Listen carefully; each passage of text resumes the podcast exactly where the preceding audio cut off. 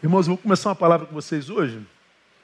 Acho que eu não termino hoje, provavelmente na próxima quarta ou numa terceira, um terceiro encontro, cujo tema é esse que foi publicado aí na gente da nossa igreja, imaturidade crônica, a cegueira de si mesmo.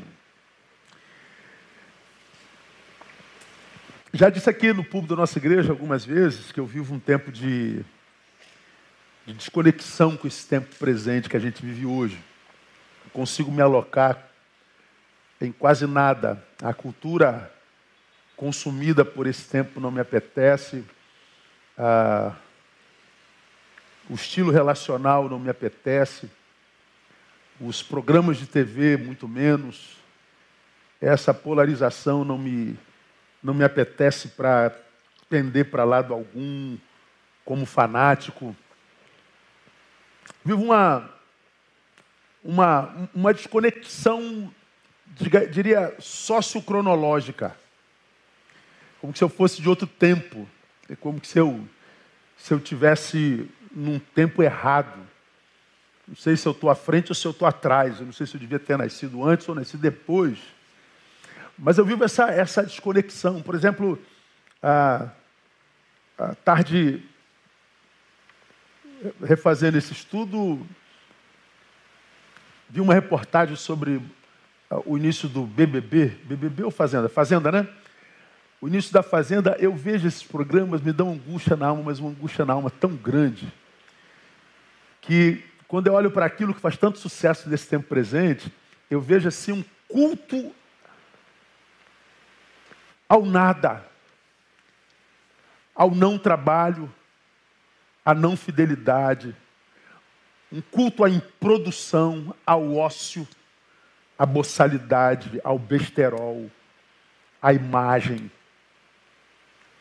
Eu não consigo extrair de programas como esse nada, mas absolutamente, absolutamente nada positivo que me edifique, que me faça crescer, que me faça amadurecer. Para mim, ele é 110% dispensável. Respeito a vocês que curtem e tudo mais. É um direito de cada um fazer o que quiser, curtir o que quiser, ser o que quiser, ir aonde quiser, gostar do que quiser, não gostar do que quiser. Eu estou falando do Neil. E, sobretudo, ah, algo que me incomoda nesse tempo presente é a baixa resistência à dor que o ser humano moderno revela. A gente não aguenta um antagonismo, a gente não aguenta uma crítica, a gente não aguenta uma discordância. Nos tornamos necessitados de aprovação, nós nos tornamos necessitados de likes, nós nos tornamos necessitados de aplauso, nós nos tornamos necessitados de concordância. Nós não sabemos mais trafegar na, na, no oposto, não sabemos mais remar contra a maré, nós nos infantilizamos.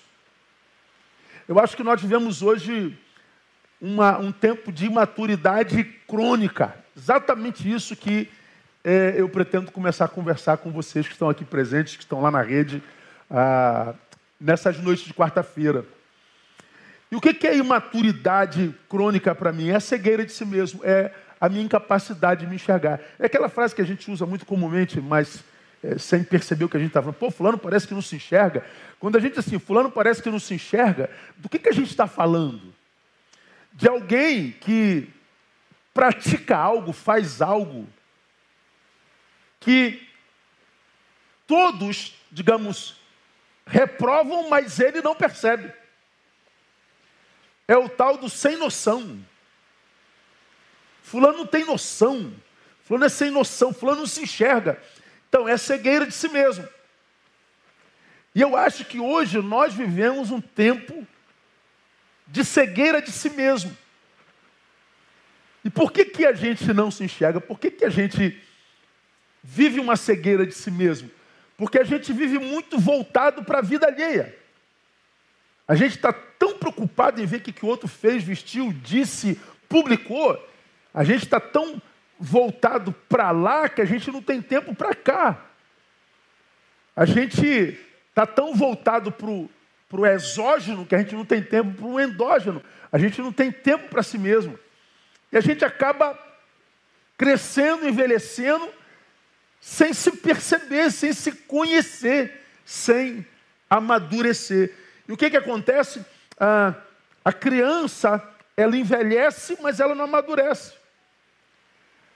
A criança, o imaturo, ele ganha corpo, ele ganha potência, mas ele não ganha percepção de si mesmo. Ele não conhece o poder que tem, ele não conhece o talento que tem, ele não conhece o valor que tem, ele não conhece a capacidade que tem, e portanto, ele, por causa da sua imaturidade, não consegue viver o que a gente conhece como amor próprio. E quando a gente não tem amor próprio, qualquer coisa que diz a nosso respeito nos machuca. Ah, você é feio. Pronto, derrubou o sujeito. E aí, como eu digo sempre, né, é, não deveria derrubar e não derrubaria se o sujeito tivesse amor próprio. Se ele tivesse amor próprio, a gente pensaria assim: você é feio. Aí tu pensa, eu sou feio? Sou. Bom, então ele disse a verdade, não tem por que ficar aborrecido. É ou não é? A não ser que você não seja a favor da verdade. Ou se eu tenho amor próprio, ele vai dizer assim: você é feio. Eu feio? Eu não, pô. Eu me acho lindão. Então o que ele está dizendo é mentira. Se é mentira, por que, que você se ofende? Por que, que tira o teu sono? Se é verdade, eu não deveria me ofender. Se é mentira, eu não deveria me ofender. Mas por que, que nós vivemos num mundo de ofendidos? Por que, que tudo é ofensa? Por que, que tudo machuca? Por que, que tudo fere? É, por causa da mentira dita, por causa da verdade dita, não, por causa da falta de amor próprio. E o que, que produz a falta de amor próprio? A imaturidade.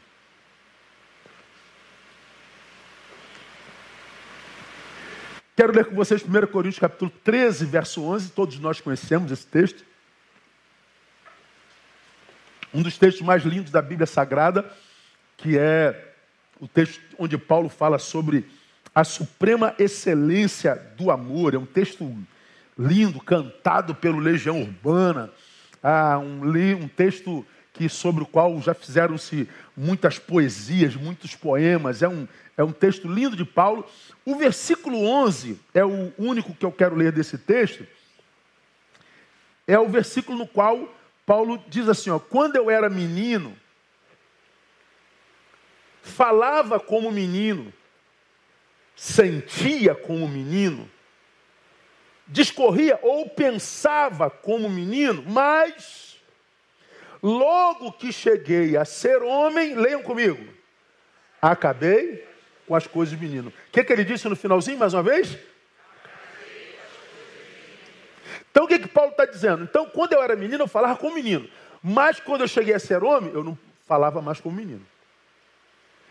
Quando eu era menino, eu sentia como menino, mas quando eu cheguei a ser homem, eu não sinto mais como menino. Quando eu era menino, eu falava como menino, mas quando eu cheguei a ser homem, eu, eu, eu, eu, ah, eu pensava como menino, mas quando eu cheguei a ser homem, agora eu não penso mais como menino. Paulo está dizendo: eu amadureci. O menino morreu. Eu amadureci. Sou diferente daquele menino que eu era, embora eu seja a mesma pessoa.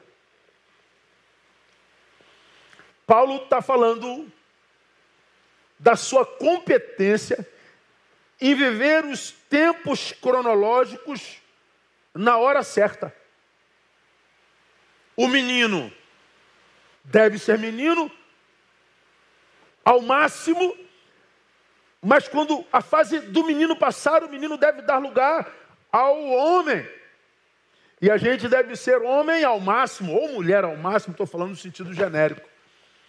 Paulo está falando da sua saúde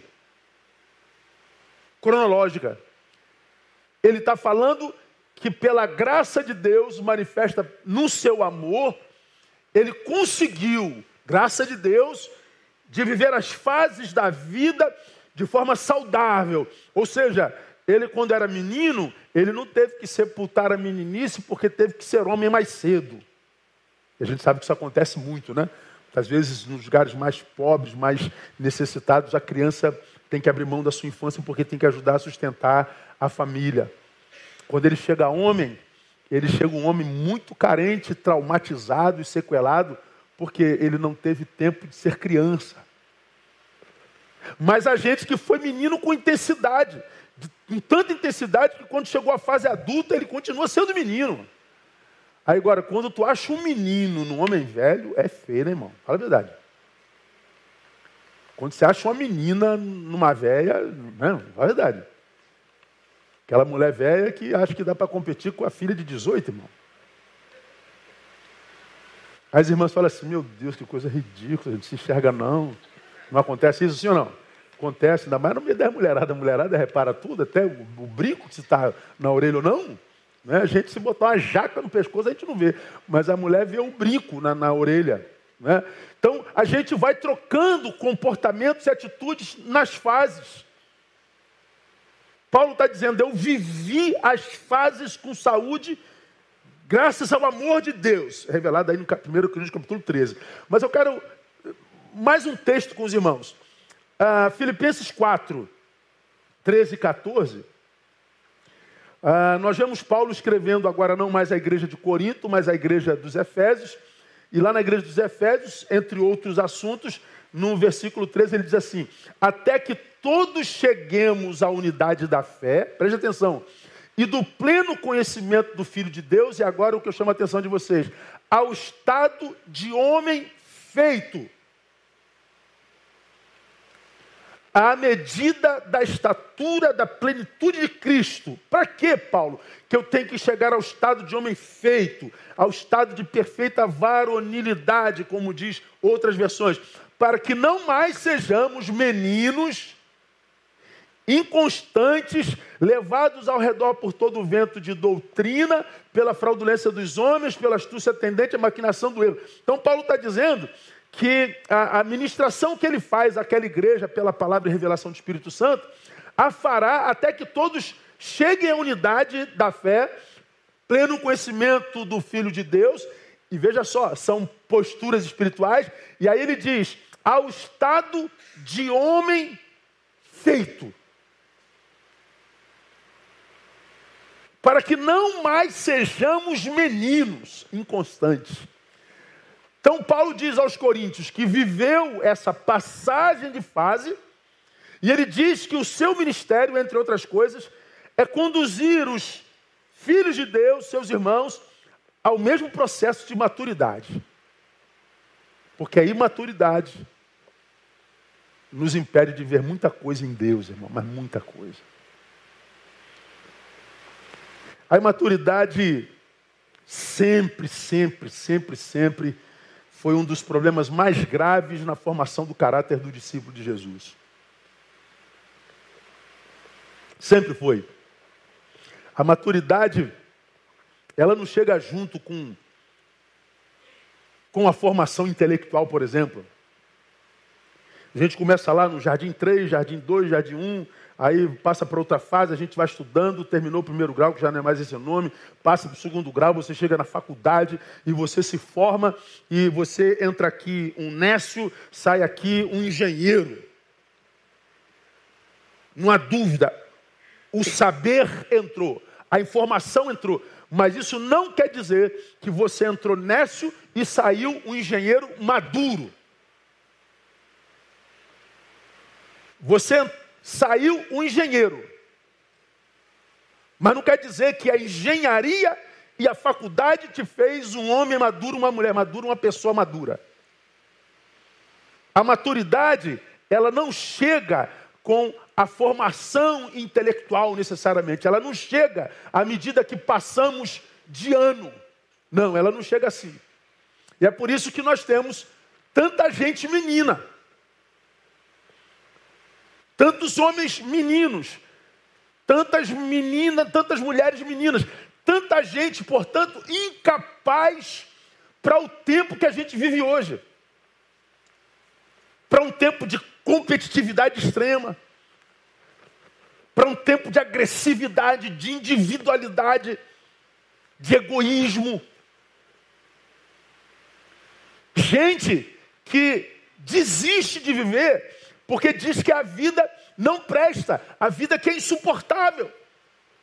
Como eu ouço isso com tanta frequência, irmãos. Eu me assusto com a ausência de paixão pela vida que a gente encontra nesse tempo presente. Você é, abre as redes sociais, o que a gente vê é sorriso. A gente abre a rede social, o que a gente vê é sucesso. O que a gente abre quando vê quando abre a rede social é viagem, é superação. Mas quando você fecha isso, vai para a realidade, você descobre que isso ali não tem nada a ver com isso aqui. Basta você ver a foto de capa do Instagram. Quando você vê a foto de capa do Instagram do sujeito, você fala, gente, que coisa mais linda. Aí você vai ver lá dentro. Você fala, ué, ela botou. É, porque hoje tem a glória chamada filtro, irmão. Ah, esse filtro é uma maravilha, gente. É uma maravilha, sim. Não, mas meu Deus do céu, tira tudo que é ruga, tira mancha de pele, emagrece. É, é um negócio de maluco, bota teu olho verde, mesmo que você seja caolha. É, é um negócio maravilhoso, é o mundo dos sonhos. Mas são dois personagens completamente distintos um do outro. Uma coisa que me assusta é que o mundo da internet o mundo real são completamente diferentes. É pouca similaridade. E essa imaturidade sempre foi um problema na formação do caráter do discípulo. A Bíblia, a Bíblia fala sobre isso, irmão, de, em todo o Novo Testamento. Eu poderia citar aqui uns 15 textos para vocês. Agora, no que, que se caracteriza a, a imaturidade? Ela se caracteriza pela permanência do indivíduo em estágios anteriores de desenvolvimento intelectual, emocional e moral. Como eu acabei de falar.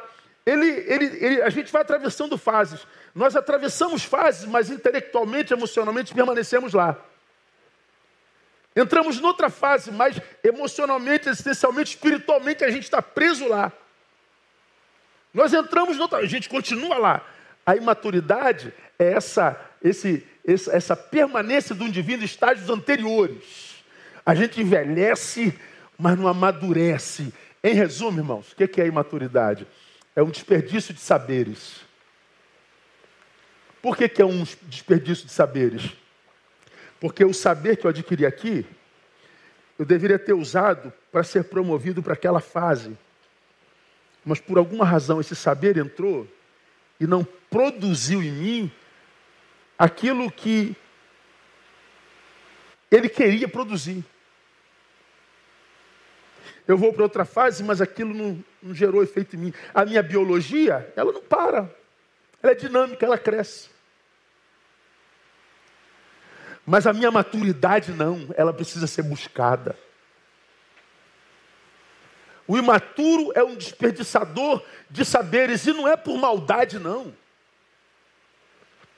Nem sempre é, é intencional, é por deficiência de visão de si mesmo. Porque se eu entendo que a vida está cada vez mais difícil, que a vida está cada vez mais competitiva, que a vida está cada vez mais individualizada, mais polarizada, meu Deus, eu não adianto ficar aqui vivendo num, num, num parque de diversões infantil, sabendo que a vida é um trem-bala que não espera ninguém. Então eu tenho que estar cada vez mais capacitado para o que vem lá. E o que vem lá para mim é sempre pior do que o que está aqui. Não, pastor, dias melhores virão queria poder acreditar nisso sinceramente, irmão. Mas quando eu leio a palavra, eu digo: o homem, os homens irão de mal a pior. Vou falar sobre isso em alguns domingos agora em, em, em outubro. Porque o homem vai de mal a pior, enganando e sendo enganado. Mal é o presente, a pior é o futuro. Enganando é o que ele semeia, enganado é o que ele colhe. Vou falar isso lá no início de outubro, se eu não me engano. Está lá agendado, lá na minha, minha série de mensagens. Então, se eu olho para esse tempo presente, eu acho um, um tempo absolutamente doentio. E eu não posso viver de uma fé desenraizada, imaginando que Deus vai melhorar tudo. Quando eu olho para trás, o que eu vejo é só piorando. Então, se eu me amo e se eu entendo a palavra, ao invés de reclamar do tempo presente e acusar aqueles que me abandonaram, eu devo, por amor próprio, me capacitar pela maturidade para o dia mal que vem. Porque eu e você sabemos, irmãos, que no frigir dos ovos, no tempo da dor, da angústia, somos nós e nós mesmos. Quem tem que dar conta da nossa vida somos nós. É a tua cabeça que deita no travesseiro fica te perturbando o sono. No fundo, no fundo, eu e você sabemos que na instância mais profunda da existência nós estamos sozinhos. Somos nós e nós mesmos.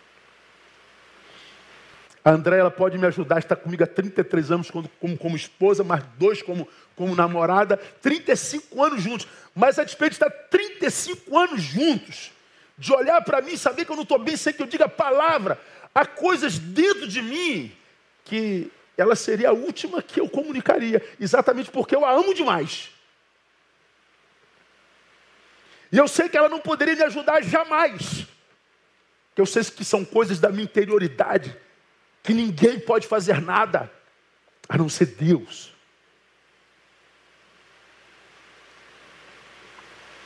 Então não dá para a gente passar pela vida como um menino, reclamando que A me abandonou, B não me reconheceu, C me deixou. Não adianta. A, B e C também estão cheios de problema na vida.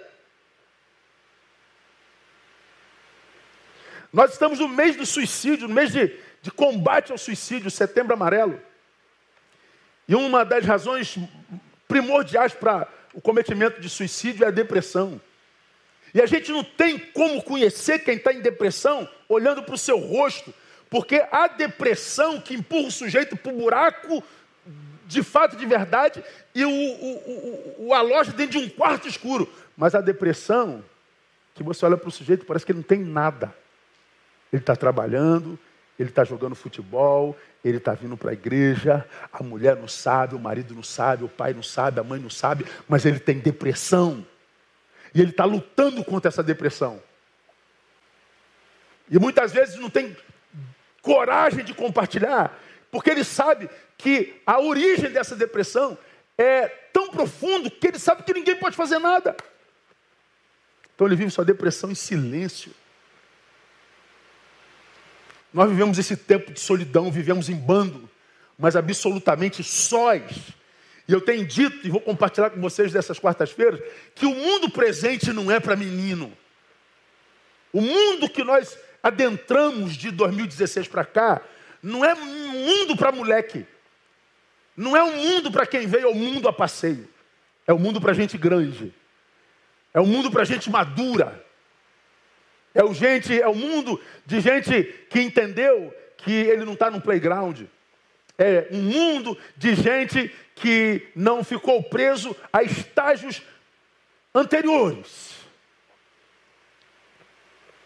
Portanto, a imaturidade é um desperdício de saberes. Todavia, ah, me permita falar que maturidade e desinteligência não, não são a mesma coisa. Ah, pastor, o imaturo é quem desperdiçou saberes? É, mas não quer dizer que o imaturo seja burro, não é isso não. Seja um desinteligente. Não, não é isso não. Ah, eu posso ser inteligente ao mesmo tempo maduro. Bom, eu fui, eu fui comprar um. Acabando uma obrinha em casa, fui comprar uma tintinha, uma latinha de tinta é, pequenininha para pintar um ferro lá e entrei na loja. Aí tinha duas meninas conversando. Rapaz, tu viu aquele rapaz? Elas conversando, né? E o fofoqueiro ouvindo. Não, não tinha jeito, estava vazia a loja. E não, não dava para não ouvir, mesmo que eu não quisesse, só se eu botasse fone. Ela falou assim: Tu viu aquele rapaz? Menino, onde é que você arrumou aquele Deus grego? Aí ela falou assim: Deus grego? Conversa com ele dois minutos. Como assim? Um bobalhão. Ah, entendi. É como a gente vê, né, cara? É, achar um, um homem bonito, forte, bem resolvido, e ao mesmo tempo inteligente, é querer demais, né, irmão? Ou o cara é inteligente ou é bonito. Os dois não. Os dois não dá. Aí é, realmente seria no, no Olimpo. Então, irmã, fique com o feinho inteligente. Porque o bonito bobo ninguém aguenta. Ninguém gosta de homem idiota. De homem embasbacado. Eu queria falar uma palavra parecida com essa, mas não dá, é palavrão. Ninguém gosta. A gente prefere conteúdo. A gente prefere algo que está para além da, da imagem, da aparência, que se dilui com o tempo. Mas o conteúdo não, ele pode ser acrescido até o fim da vida.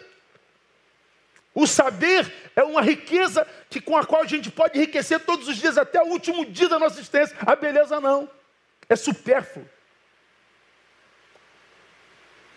Então eu posso ser é, é, é, imaturo e ser lindo. Eu posso ser imaturo e posso ser um cara quase perfeita. Inteligência, ela pode ser a capacidade de, de aprendizagem, de reter informação, mas a maturidade não. A maturidade é a capacidade gerada, ou melhor, a capacidade que gera destreza para utilizar a informação recebida. Eu entro aqui e saio daqui engenheiro. Estou maduro? Não. A maturidade é aquilo que vai ser gerado em mim. Eu vou falar como é que ela se gera mais, gera mais para frente. A, a, a, o, o, o, menino entra nessa e sai engenheiro. Isso é ser inteligente, digamos assim. Mas a maturidade é a destreza que vai ser gerada para usar essa ferramenta todinha que eu tive para o meu bem ou para o bem comum. É a experiência que não se aprende em bancos de escolas. É a destreza para a vida. É a capacidade de, de, de se preparar para o que vem, para o que está aí. É mais ou menos o exemplo do filho pródigo. Já preguei no filho pródigo. Eu tenho 12 sermões do filho pródigo. E é um dos personagens que eu mais amo na Bíblia Sagrada. Porque quando ele chega aos 18 anos, você se lembra desse sermão? Ele chega perto do pai e fala: Coroa, seguinte, 18 anos, maior de idade, estou caindo fora, me dá a parte que eu tenho na tua grana, que eu não quero mais saber de trabalhar para o senhor, não quero mais horário para chegar em casa, não quero mais acordar cedo, não quero mais porcaria nenhuma, eu quero ser dono da minha vida e eu quero liberdade. O pai dá o dinheiro dele, ele vaza. Primeiro bar que achou, entrou, sentou na mesa, botou cerveja em cima. Não tem jeito, ele faz amigo. Quer fazer amigo? Bota a cerveja na mesa. Deixe que apareça muitas garrafas na mesa. Vai chegar mais gente. E se tiver muitas garrafas na mesa, vai chegar a mulherada também. Você está pagando. Então no início ele se sentiu o cara mais feliz do mundo, liberdade dono do meu nariz, acorda a hora que eu quiser, grana no bolso, estou arrebentando a boca do balão até que seu dinheiro acaba. O que, que acontece? Os amigos somem e a mulherada também. Você conhece a história, ele vai parar num chiqueiro de porcos. E foi parar lá por quê? Porque era o único lugar que ele tinha. E ele se alimentou da comida dos porcos. Quando ele está vivendo aquela porcaria de vida, Diz o texto lá em Lucas capítulo 15: caindo, porém, si. Veja só, na porcaria de vida, entre os porcos, na dor, na humilhação, no abandono. O texto diz assim: ó, caindo, porém, si. Ele diz: Meu Deus, o que, que eu fiz comigo? Tantos empregados de meu pai, essa hora, estão em casa, dormindo, alimentados, depois de um dia de trabalho. Eu estou aqui filho do dono no meio dos porcos. O que, que eu fiz comigo? Aí você já aprendeu aqui nessa igreja o que eu disse naquela época que liberdade sem maturidade transforma o sujeito no construtor do seu próprio chiqueiro. Ele queria liberdade, adquiriu, mas não tinha maturidade. Foi viver entre os porcos mesmo sendo herdeiro. Ele só adquiriu maturidade, visão correta de mundo na dor, nas pancadas da vida, nos abandonos, nas angústias, nas traições, nos solavancos produzidos pelos interesseiros, com os calos na mão, na vergonha. O menino morre na dor e nasce o homem. E um homem tão grande que ele diz assim: Voltarei para o meu pai e direi, Pai, pequei contra ti perante os céus, já não sou mais digno de ser chamado teu filho. Ele chega com consciência: Eu saí como herdeiro, mas por causa do que eu fiz comigo, eu me contento em voltar como um empregado. Ele não voltou cheio de marra. Ele não voltou dizendo, continuo na mesma, pai, voltei. Não, não, ele voltou humilhado. Ele voltou humilde. Maturidade. E por que, eu acho que o exemplo dele é bom? Porque o filho pródigo sabia, por exemplo, que tinha direito à herança em vida. Eu e você sabemos que nossos filhos têm direito à nossa herança quando a gente morre. Mas aquele moleque estudou a legislação do seu tempo e sabia que ele tinha direito à herança em vida. E ele esperou o tempo para chegar lá e reivindicar o seu direito. O moleque é inteligente. Mas o moleque não era só inteligente, ele tinha coragem e teve coragem para bancar o que desejava. Vou largar meu pai, meu irmão, vou largar fazenda, vou largar tudo, e eu não quero saber de papo. O moleque é macho para fazer a besteira. Um idiota, mas macho. Teve paciência para esperar a idade certa. Ele saiu acreditando no seu potencial. Ele colocou em prática o seu projeto. Diga que esse moleque não é cheio de virtude. Diga que esse moleque não é bom. Diga que esse moleque não é inteligente. Diga que esse moleque não é corajoso. Mas o que, que ele não tinha, irmão? Maturidade. Inteligência, coragem, conhecimento. Serviu de nada. E é disso que eu estou falando. Tenho me encontrado com muita gente boa, gente capaz, gente inteligente, gente abençoada, gente que podia estar reinando em vinda, vivendo uma vida miserável. Mendigando afetos, carinhos, aceitação, likes. Gente revoltada com Deus porque acredita que ele está como está por causa do abandono de Deus. Ainda que no fundo você saiba que Deus não abandona.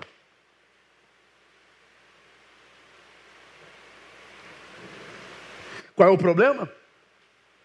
Imaturidade. Imaturidade é um grande problema. O moleque era cheio de virtude, mas não tinha maturidade. A minha angústia, quando eu digo que é a minha angústia com esse tempo, é que quando a gente vê algumas produções, pô, de gente tão cabeça, de gente tão inteligente. Eu digo, meu Deus, como é que não, como é que não percebe, como é que não consegue fazer uma leitura um pouquinho mais ampla, uma leitura holística, integral, para que o que ele está plantando agora, ele não colha lá na frente, porque ele está plantando agora, a gente fala assim, meu Deus, como é que o sujeito faz um negócio desse? Cara, ele não está vendo que daqui a tanto tempo vai acontecer isso, vai acontecer aquilo. A gente que tem um pouquinho mais de maturidade, não está pronto, mas tem um pouquinho mais, a gente antevê o futuro. Aí quando chega lá, acontece exatamente o que a gente disse aqui. Puxa, onde é que eu estava com a cabeça? Onde é que o pastor me avisou, meu pai me avisou, minha mãe me avisou, meu cachorro me avisou, mas eu não, não ouvi ninguém. E aí, nós temos um monte de gente que vive um presente que não curte, vive uma vida da qual se lamenta e não sabem por que chegaram até ali. E ali, caso este seja você, não adianta reclamar da porcaria de vida sem que mude postura para sair dessa porcaria de vida. Já que você está aí, aproveita esse aí que você não gosta para amadurecer amadurecer para sair daí com honra. Porque a Bíblia diz que se você erra, se você faz a besteira, se você usa sua inteligência contra você e vai parar numa porcaria de vida, bom, você pode perder todos os luxos que você tinha, mas você não perde de jeito nenhum a condição de herdeiro. Você continua filho do Pai amado. Eu quero que você aplauda ele bem forte. Aleluia, é isso que me anima. A minha maturidade pode me fazer diabo de mim mesmo. Mas nem quando eu me torno diabo de mim mesmo, eu deixo de ser filho do Pai amado. Ele continua me amando.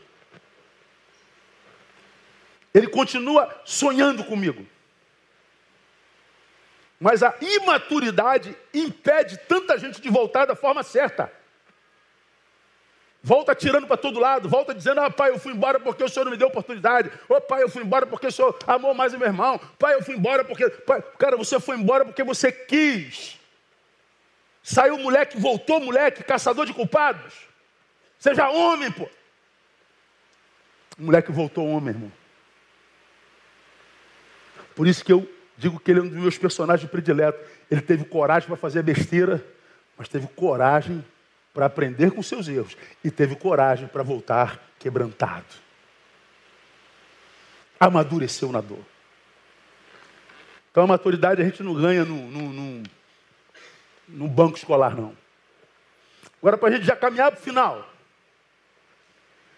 Algumas marcas do imaturo crônico, hoje eu vou ficar numa.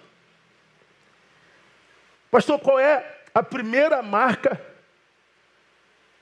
do menino crônico? A primeira marca do menino crônico é estar convencido de que já cresceu. A primeira marca do menino crônico é achar que já é grande.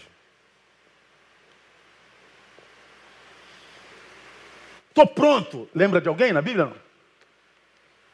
Quem foi que disse estou pronto? Pedro. Lucas 22, 31 a 34. Jesus está conversando com seus discípulos, se dirige a Pedro, diz assim: Simão, Simão, eis que Satanás pediu para vos ir andar como trigo. Aí Jesus diz: Olha só, mas eu roguei por ti, para que a tua fé não desfaleça. E tu quando te converteres, fortalece teus irmãos. Aí vem Pedro, né? Vem Pedrão, colérico, malandro, federal. Respondeu-lhe Pedro: Senhor, estou pronto a ir contigo, tanto para a prisão como para a morte. Aí Jesus olha para Pedro. Como é que é, Pedro? Estou pronto. Para quê, Pedro? Para ser preso contigo. Para morrer contigo. Aí Jesus diz assim: tornou-lhe Jesus, digo-te, Pedro, que não cantará o galo hoje antes que três vezes tenhas negado que me conheces. Você está dizendo que está pronto para ser preso comigo e morrer comigo? Você vai me negar três vezes antes do amanhecer. Eu estou pronto. A visão que Jesus tinha de Pedro era completamente diferente da visão que Pedro tinha de si mesmo. Consegue ver a diferença? Me negarás antes do amanhecer. Eu vou te dizer, não é uma vez só não, tá? São três. Eu estou pronto, só se for para cair. O imaturo crônico é esse aqui. Que tem uma visão superestimada, superlativa de si mesmo. Portanto, ele tem uma visão distorcida de si mesmo. E quase sempre a visão dele é completamente diferente de quase todo mundo. Portanto, geralmente ele vive em litígio com todo mundo. Conhece alguém litigioso? É imaturo.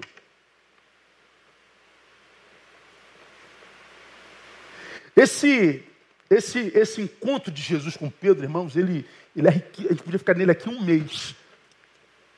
Porque ele tem algumas lições que eu compartilho com vocês para a gente terminar. Primeiro, está dizendo que Satanás não tem liberdade para tocar no discípulo de Jesus, sem a permissão dele. Pedro, Satanás pediu para te ir andar. Então não há dúvida que Pedro era de fato um discípulo de Jesus. Satanás não foi direto tocar nele. Porque ele tinha intimidade com Jesus, ele foi falar com Jesus primeiro. Isso é para tranquilizar teu coração.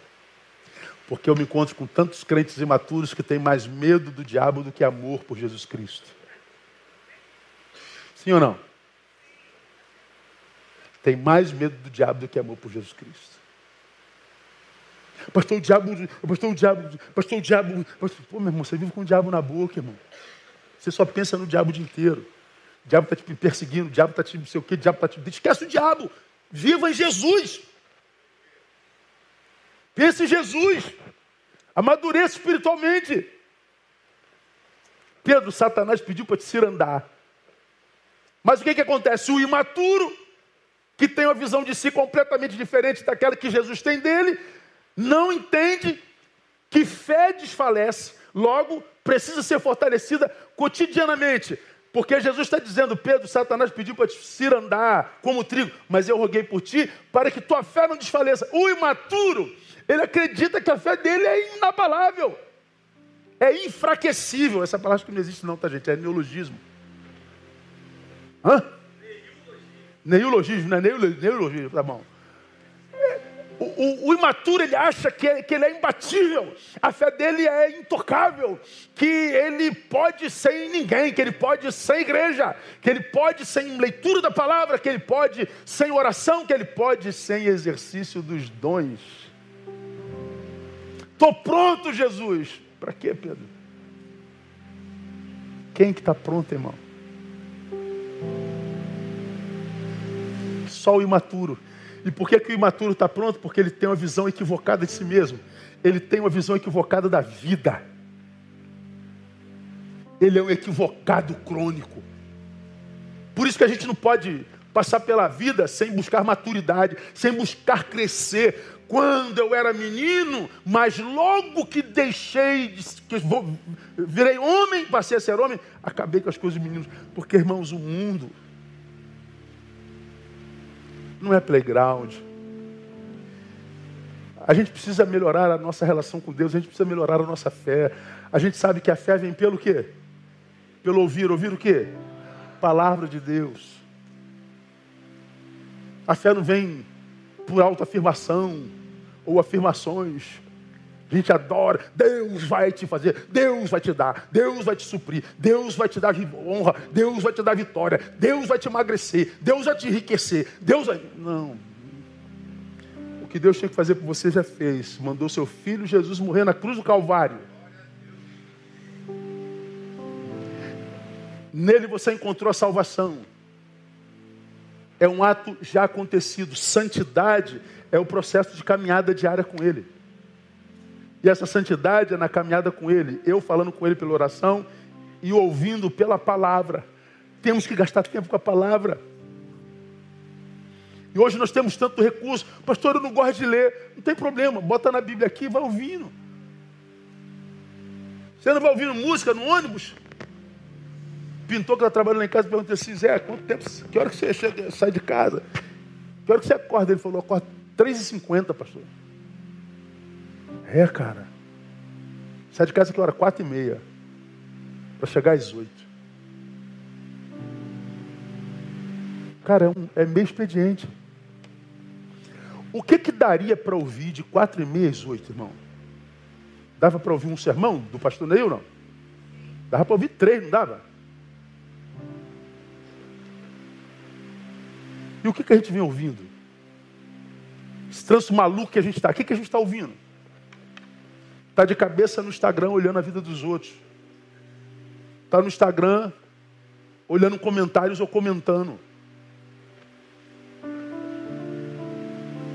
E a gente diz que não tem tempo para a palavra. O que, que acontece? A gente, a gente envelhece no Evangelho, mas não amadurece no Evangelho. A gente envelhece no Evangelho, mas não cria consistência para que a gente se torne resistente à dor, resistente a abandono, resistente à ingratidão, resistente à frustração, que é o que a gente vive a vida inteira, gente. A gente só vê isso. Mas o imaturo não sabe que a fé desfalece e precisa ser fortalecida cotidianamente. É imaturidade. O imaturo não entende que a visão que temos de nós mesmos nem sempre é a visão que Deus e os outros têm de nós. Pedro tem uma visão de si, Jesus tem outra. E se Jesus tem outra, tem um monte de gente de Jesus que me vê como Jesus me vê. Então, eu não sou a cereja do bolo, irmão. Para com esse negócio de vender imagem. Para com esse negócio de querer like o tempo inteiro, de publicar 200 vezes por dia, de achar que é o, o, defensor da causa das minorias, que é o mais patriota, que é o mais preocupado com isso, que é o mais. Cara, ninguém acredita não.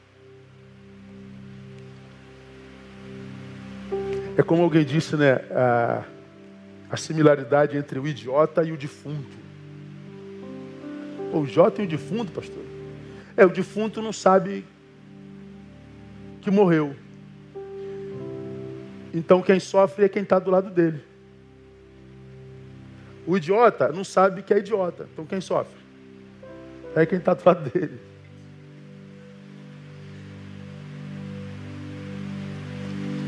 E Humberto Eco disse que o pior dano que a internet deu, produziu no mundo, foi ter dado voz a idiotas. E nós vivemos num mundo, irmãos, desculpa, cara, assim, de insanos. Meu Deus do céu. Meu Deus, quanta gente falando, falando, falando, falando, falando, falando, falando, falando, falando, sem ter nada para falar. Como a gente já aprendeu, o mais importante do que dizer alguma coisa é ter alguma coisa para dizer. E muito pouca gente que diz, diz, diz, tem algo para dizer. Então é sino que retine, que não edifica. E por que você está lendo essa besteirada toda? Por que você está perdendo tempo com essa idiotice toda? Por que a gente não gasta tempo com a palavra? Por que a gente não gasta tempo com gente que eu chamo de fontes? Gente que quando a gente conversa 10 minutos, enriquece a gente. Porque hoje você conversa duas horas e sai vazio. É melhor ficar sozinho. Leva teu cachorro para passear, porque o teu cachorro te ama, pelo menos.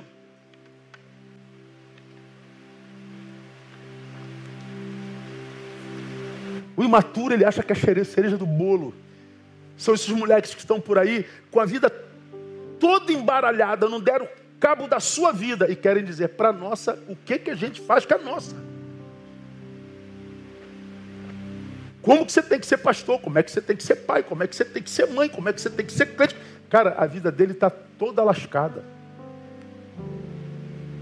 Ele é especialista em vida alheia, não sabe nada a respeito da sua. O imaturo, mas não entende que o que ele chama de maturidade espiritual pode ser a comprovação cabal de que ele sequer se converteu. Porque Pedro diz assim: Senhor, eu estou pronto. Como que ele disse? Jesus, não precisa nem orar por mim, não. Porque Jesus disse: Olha, eu clamei ao Pai por ti. E ele diz: Eu estou pronto. Não precisa orar, não, Jesus. Você imagina Pedro falando um negócio desse, irmão? Se eu sou Jesus, eu dava na lata dele, irmão. Isso é de ser palhaço, isso é bobo, moleque. Você, quem você pensa que você é, moleque? Seu bobão. Não precisa orar, não. Já estou pronto. Aí Jesus fala assim, cara, você nem se converteu, cara. Quando você se converter, cuida dos teus irmãos. Quando eu me converter, é, eu estou pronto. Então essa sua essa sua ideia de maturidade espiritual, de que você é isso tudo, que você é aquilo tudo, pode ser só a comprovação cabal de que você de repente nem convertido é. Porque luz não faz força para aparecer, irmão, ela vai aparecer de qualquer jeito.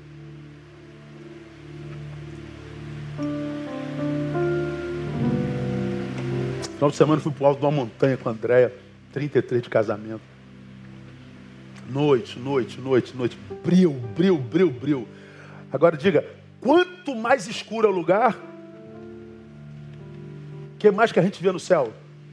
Estrela. O céu fica estreladinho, estreladinho, mas na cidade onde tem tanta luz, cadê as estrelas? A gente não vê. Quanto mais escuro, mais a estrela brilha. E a estrela não faz força. Ela só não aparece onde o que está entre nós e ela é artificial as luzes que nos impedem de ver as estrelas são essas aqui, ó, esse é artificial, está ligado na energia, não é natural não. Agora, quando tira a luz natural, o que me atrapalha de viver a natureza e a naturalidade da vida, aí as coisas brilham. Quando você é luz, irmão, você vai brilhar de qualquer jeito. E se você força demais para tentar brilhar, ah, você é farsa. O maduro não precisa aparecer, não precisa brigar para isso. Você não, esse ateu vai chegar até você. O imaturo não entende que a maturidade não é a competência para carreira solo, é a capacitação para servir aos irmãos. E tu, quando te converteres, serve aos teus irmãos.